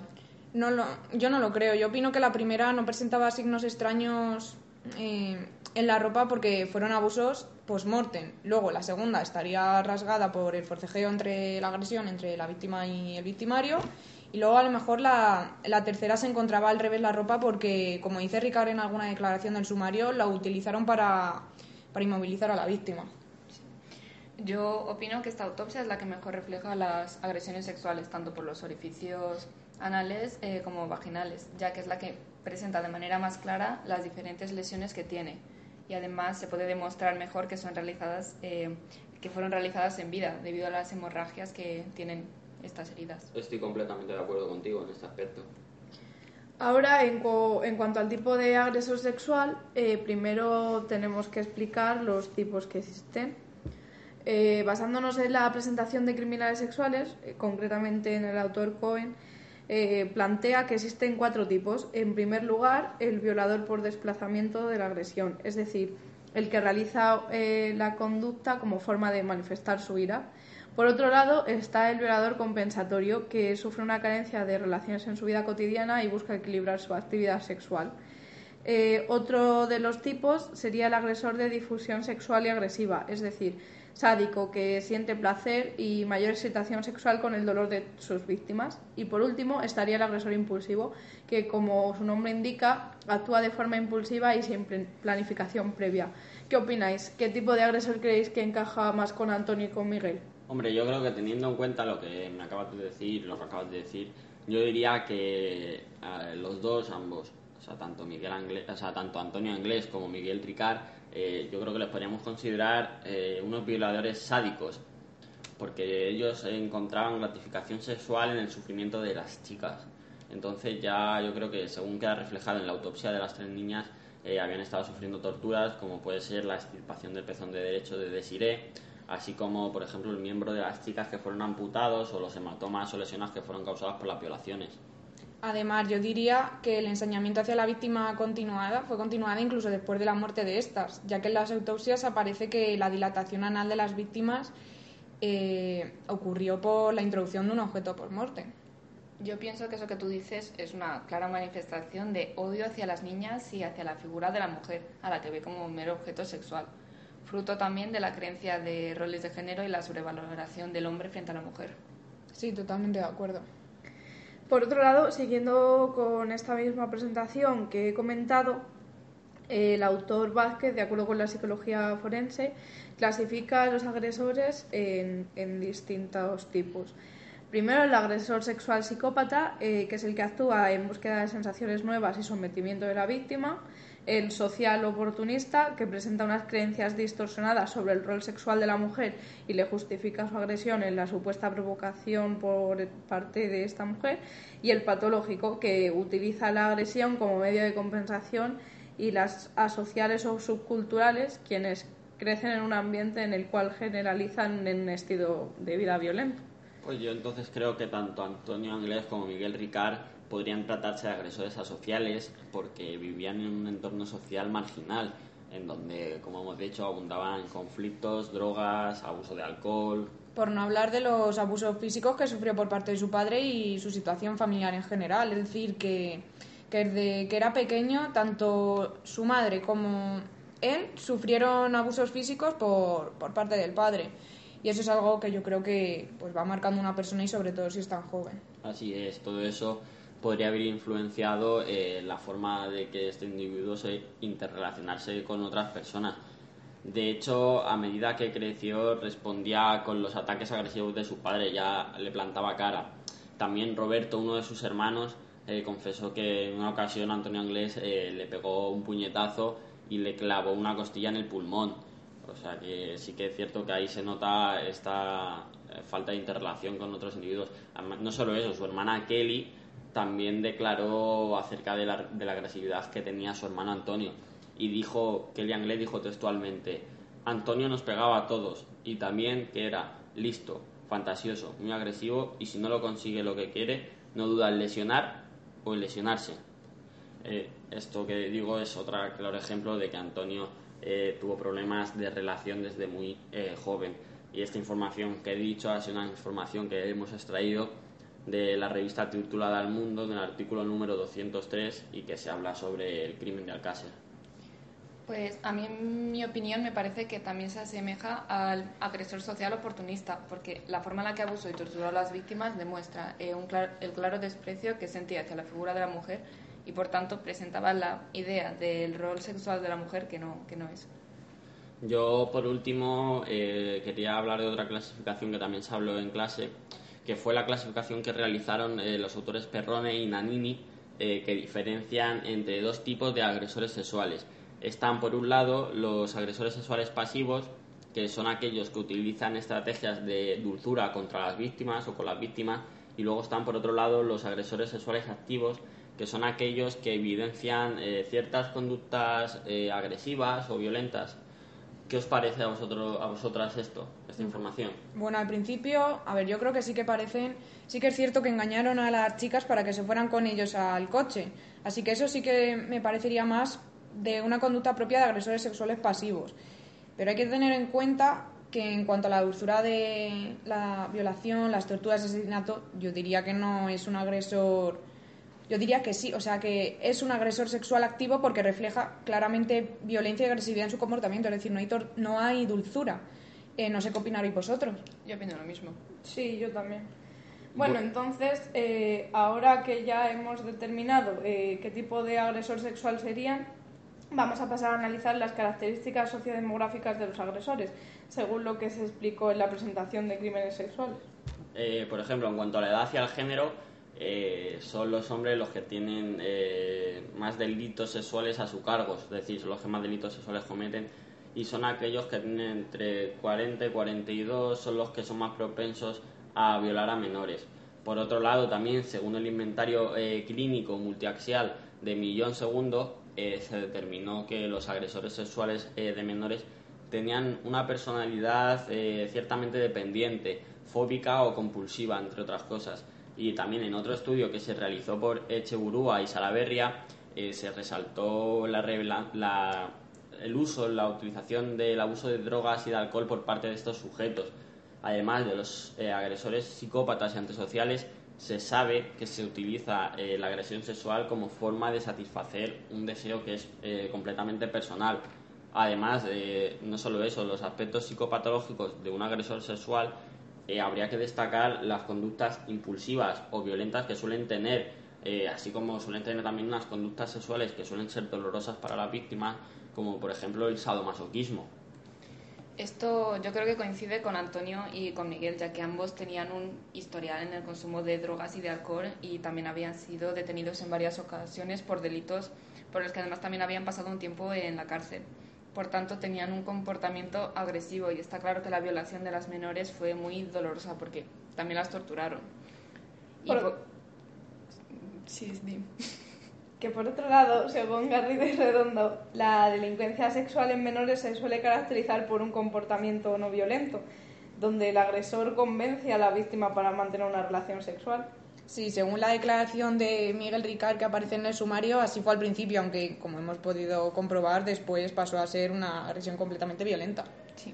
Además, según el estudio clínico eh, con el MCM2 de Milon, los delincuentes sexuales de menores se caracterizan por tener una personalidad dependiente, fóbica y compulsiva.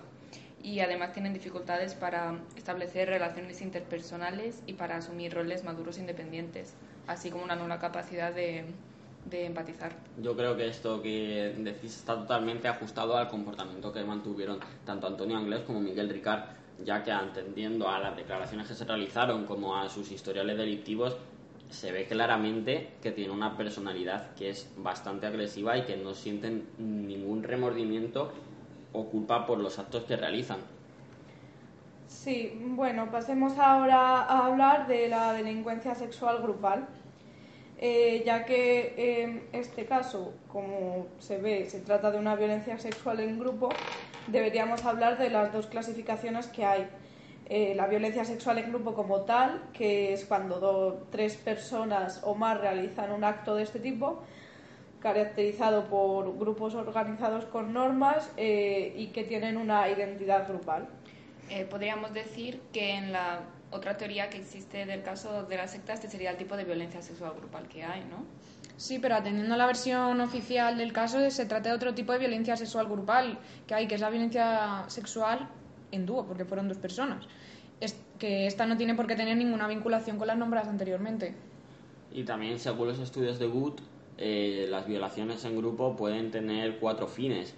Eh, un primer fin, que sería la esclavitud sexual, eh, torturas, entretenimiento, violaciones indiscriminadas o, por último, violaciones en sitios públicos, violaciones públicas.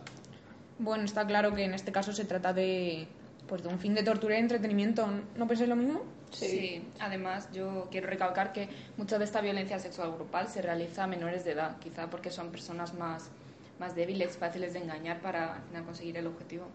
Así es, además estos son varios de los agravantes que se de contemplar el derecho penal español en cuanto a abusos y agresiones sexuales. Y para acabar con este tema, ¿creéis que para los agresores eh, violar en grupo eh, supone más facilidades, por así decirlo? Desde luego.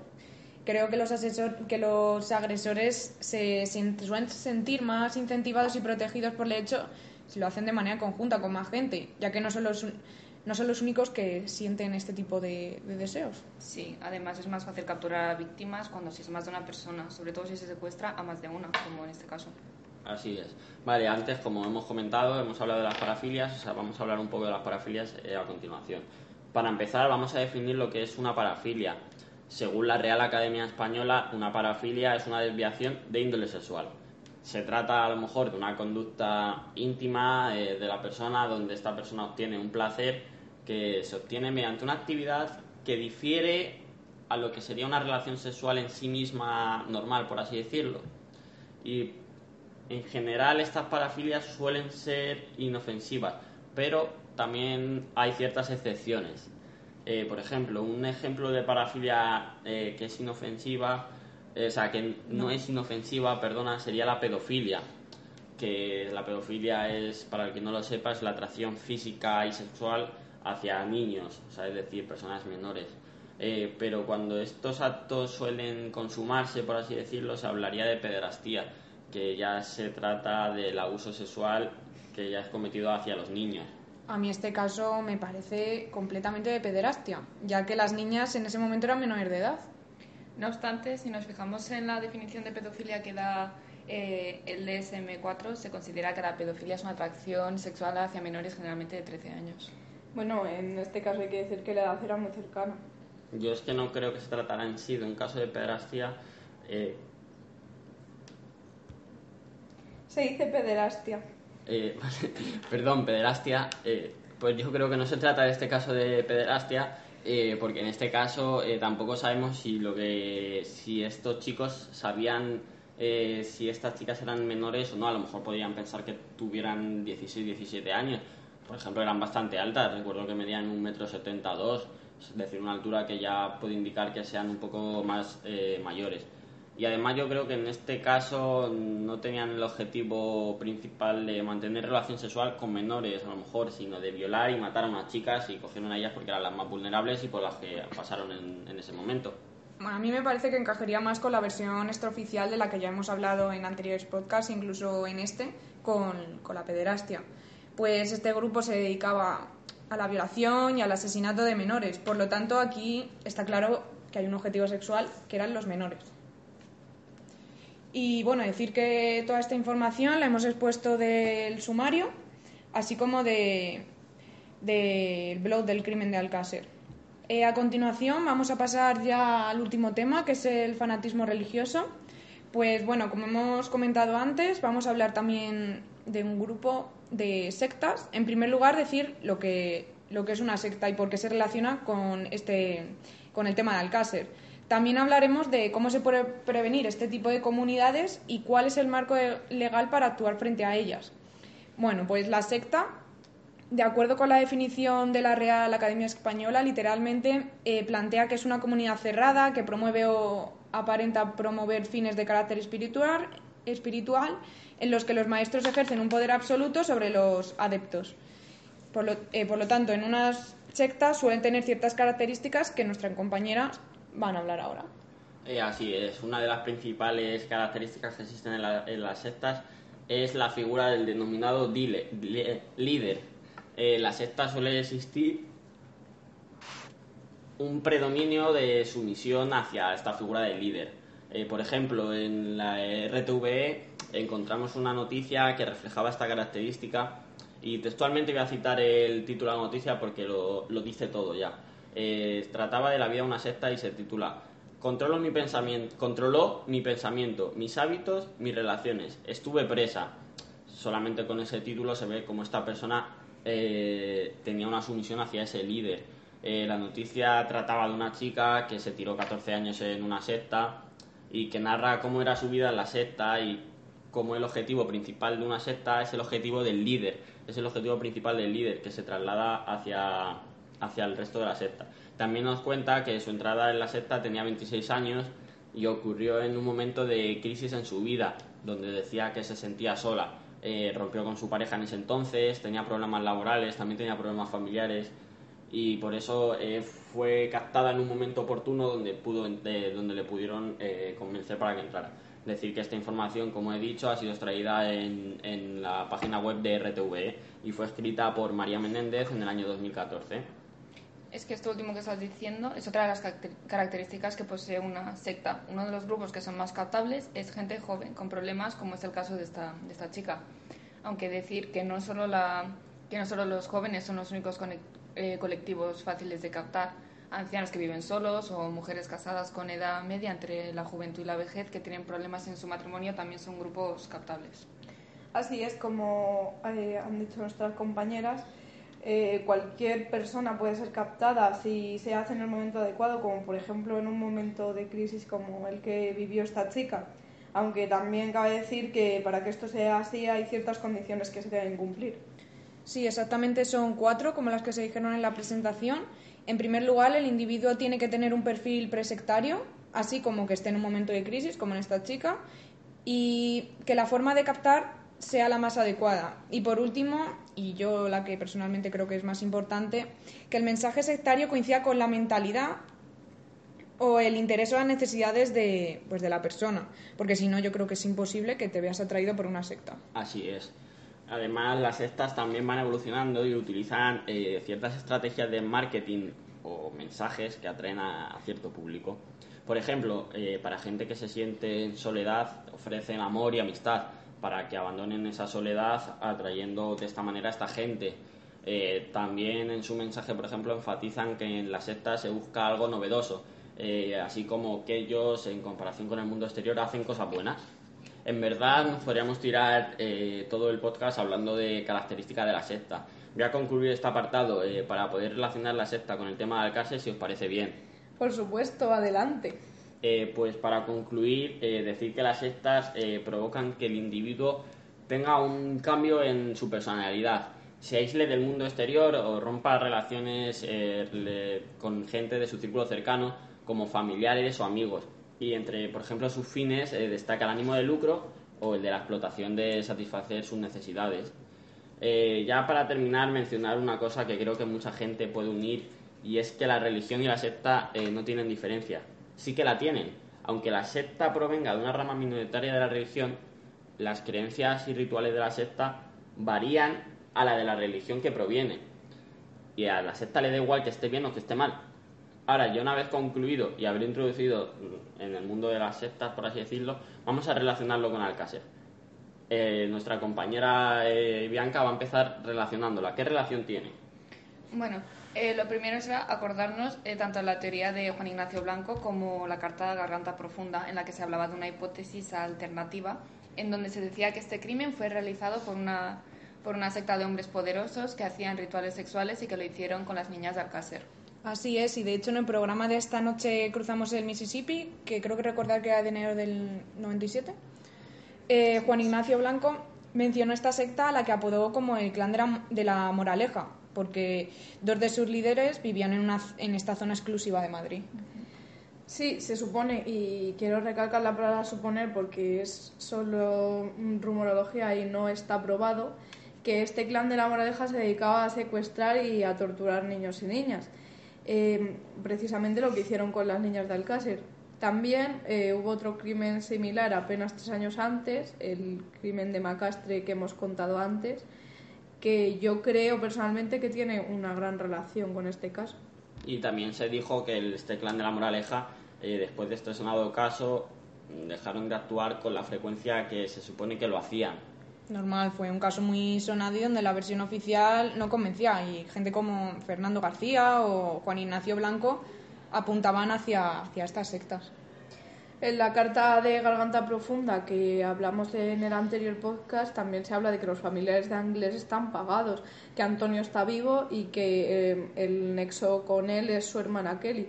Bueno, que en general que todo fue un engaño, un paripé y que hasta los apicultores estaban pagados. Em, esto puede ser que abra con más fuerza esta posibilidad de las sectas.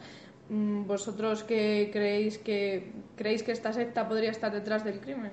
¿Por qué no? No deja de ser una posibilidad, pero es una posibilidad que yo creo que coge fuerza con todo lo que estamos analizando. Esta misma pregunta se le hicieron a Juan Ignacio Blanco hace cuatro años, quiero recordar, en una entrevista que realizó y que trataba eh, sobre sectas, sociedades secretas, satanismo y crimen eh, ritual. Eh, hace poco, Juan Ignacio Blanco respondió textualmente, vamos a ver, en mi opinión personal, y en eso he sido siempre tajante, yo entiendo que no hay ningún criptogrupo detrás de esos dos temas. con temas se refiere al tema de Macastro y tema de Alcácer. Ahora bien, yo tengo colaboradores personas que durante años han estado trabajando conmigo, tanto en uno como en otro caso, que mantienen opiniones contrarias. Es decir, deja abierta la posibilidad de que existan estas sectas. O sea que Juan Ignacio Blanco piensa que una secta realizó dicho crimen, pero que esta secta estaba conducida por el dinero y el poder más que por cualquier afán religioso.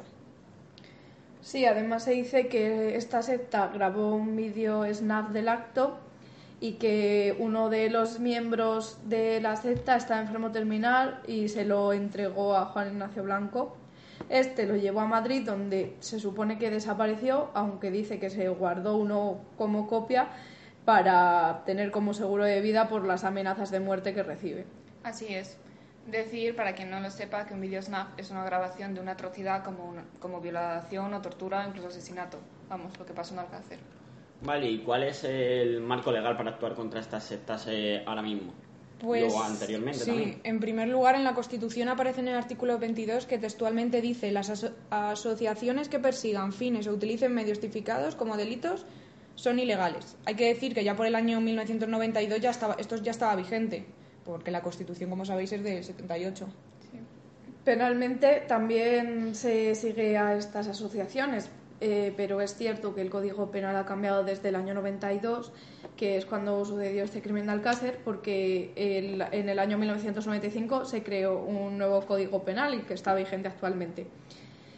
Eh, sin ir más lejos, en el Código Penal que estaba presente cuando sucedió el crimen de Alcácer, eh, se recogía en el artículo 173, eh, cito textualmente, son asociaciones ilícitas las que tuvieran por objeto cometer algún delito o, después de constituidas, promuevan su comisión.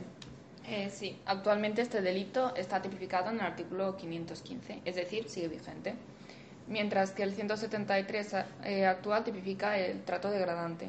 Aún así, ambos se podrían ah, eh, aplicar contra lo que sucedió ese día.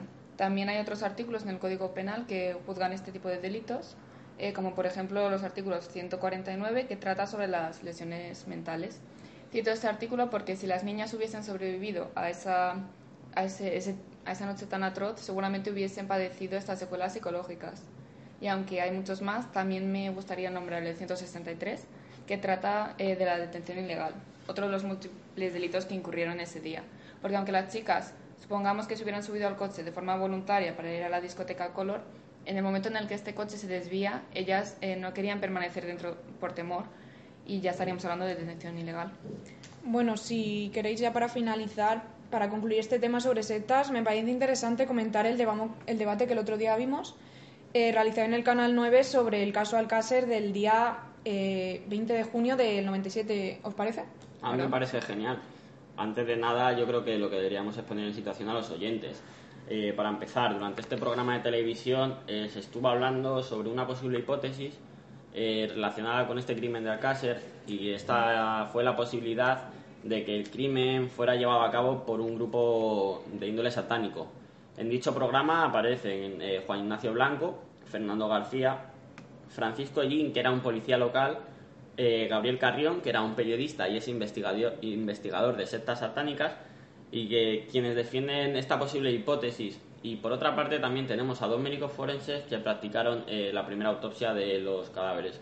Entre ellos está el famoso médico eh, Verdú, así como a un inspector de policía llamado, llamado Jerónimo Boloix, quienes no están de acuerdo con la opinión de los otros integrantes. Una vez dicho esto, vamos a poner los argumentos de cada uno de los participantes y vamos a plantear un posible, un pequeño debate sobre ello.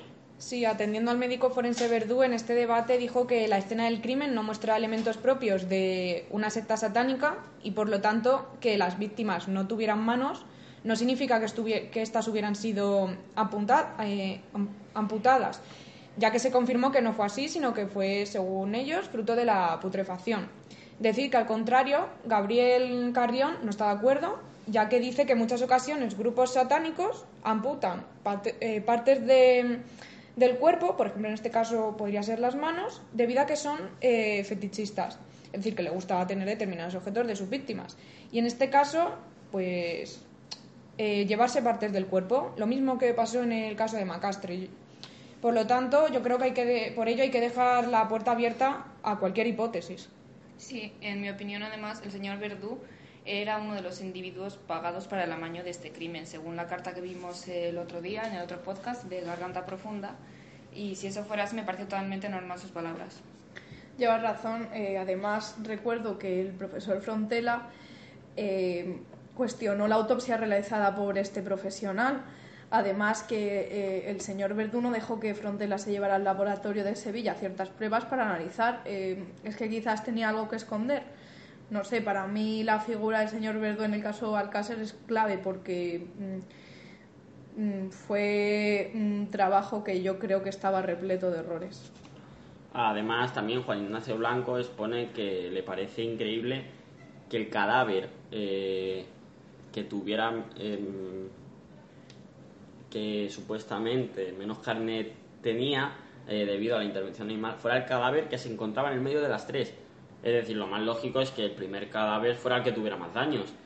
También, por otro lado, los médicos forenses, como el inspector Jerónimo, les parece vergonzoso que esta hipótesis se planteara porque puede generar una alarma social falsa. En este debate también participó un policía local eh, de Valencia, eh, como he dicho antes, que también había investigado sobre sectas y fenómenos paranormales y este dice que durante el año 89, fíjate que coincide con el año de Macastre y el año 92, año de Alcácer, tuvieron lugar en la comunidad valenciana rituales satánicos. Asimismo, también dice que ha tenido contacto con grupos satánicos quienes adoctrinan a la gente mediante la publicidad o las conferencias. y que los componentes del grupo satánico suelen pertenecer a clases sociales mm, medio alta. Hombre, aquí entra el juego, yo creo que la teoría del doble enterramiento que haría lógico eh, aquello que dice Juan Ignacio. Así es, y también se habló sobre la cruz de Caravaca que se encontró en uno de los cuerpos, si no recuerdo mal. Sí, Juan Ignacio Blanco en este debate, atendiendo a la autopsia del profesor Frontela, dice que la cruz apareció incrustada, eh, como creo que se ha dicho anteriormente, en la vértebra lumbar de uno de los cadáveres y tal y como dijeron los padres, eh, esta cruz no pertenecía a ninguna de las niñas. Y por el contrario, los médicos de la primera autopsia decían que no estaba incrustada, sino que estaba sobre el abdomen y que esto fue como consecuencia de la putrefacción. Además, también se comentó que esta cruz tenía un simbolismo que era como de, protección.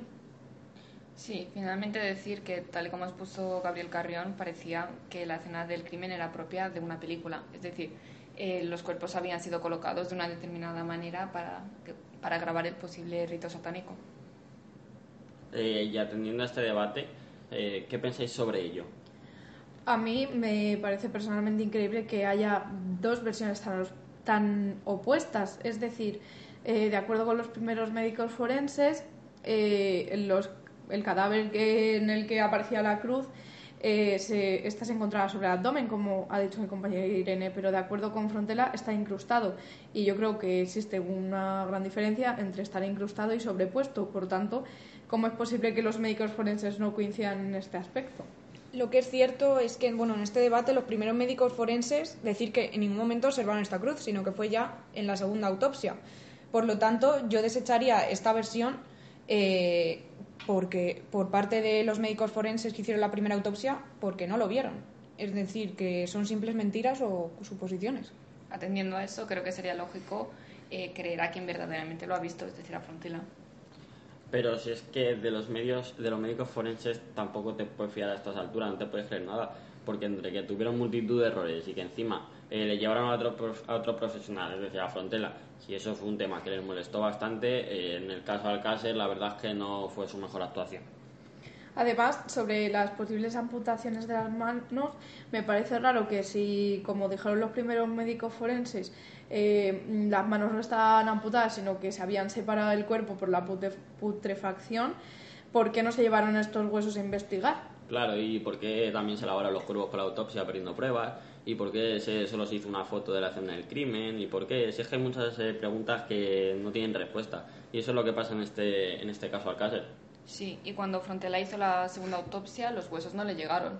Yo creo que cualquier prueba tendría que haber sido analizada, aunque se tratase de putrefacción y no por amputación. Creo que tras ver y analizar el debate parece que se trata de algún tipo de grupo satánico porque coincide con características propias de una secta. Gabriel Carrión, que recuerdo que era el periodista, dijo que de existir un snuff movie, eh, dice que, que, además que eso es algo que mucha gente no duda de que sí que existe y que Juan Ignacio Blanco lo tiene, eh, debe consecuentemente haber eh, sucedido un ritual satánico. ¿Vosotras estáis de acuerdo con lo que dice Gabriel? Hombre, yo creo que la existencia de este tipo de vídeos sí que puede indicar esta, esta circunstancia. Yo creo mm, personalmente que esto fue, si fue realizado, fue por un grupo de poderosos, pero no por una secta satánica. Bueno, y ya para terminar, también en el debate aparece Francisco Azcona, que es el director de la conferencia episcopal sobre, sobre sectas, y dicen que existen en España aproximadamente 40 en unas 10 o 12 comunidades de Valencia a lo que Gabriel, a lo que Gabriel Carrión dice que están contando sectas que ya, que ya están desarticuladas. A mí la verdad es que me parecen bastantes sectas, pero yo no dudo de su existencia, ya que, pero también es cierto, o sea, no dudo de su existencia, pero no todas las sectas se dedicaban a lo mismo, es decir, eh, se dice que no todas las sectas se dedicaban a matar. Sí que es cierto que el caso del Macastre tiene una gran similitud con Alcácer, podría haber sido cometido por la misma secta porque se trata de un asesinato y no todas las sectas matan. Eh, y también hay una amputación de miembros inferiores. Hay ciertas características que podrían decirse que coinciden entre, ambas, entre ambos crímenes. Ahora ya, para concluir este cuarto podcast, eh, vamos a ir exponiendo una serie de conclusiones. En, primer lugar, vamos a dar las conclusiones del perfil criminal y victimológico de ese tema.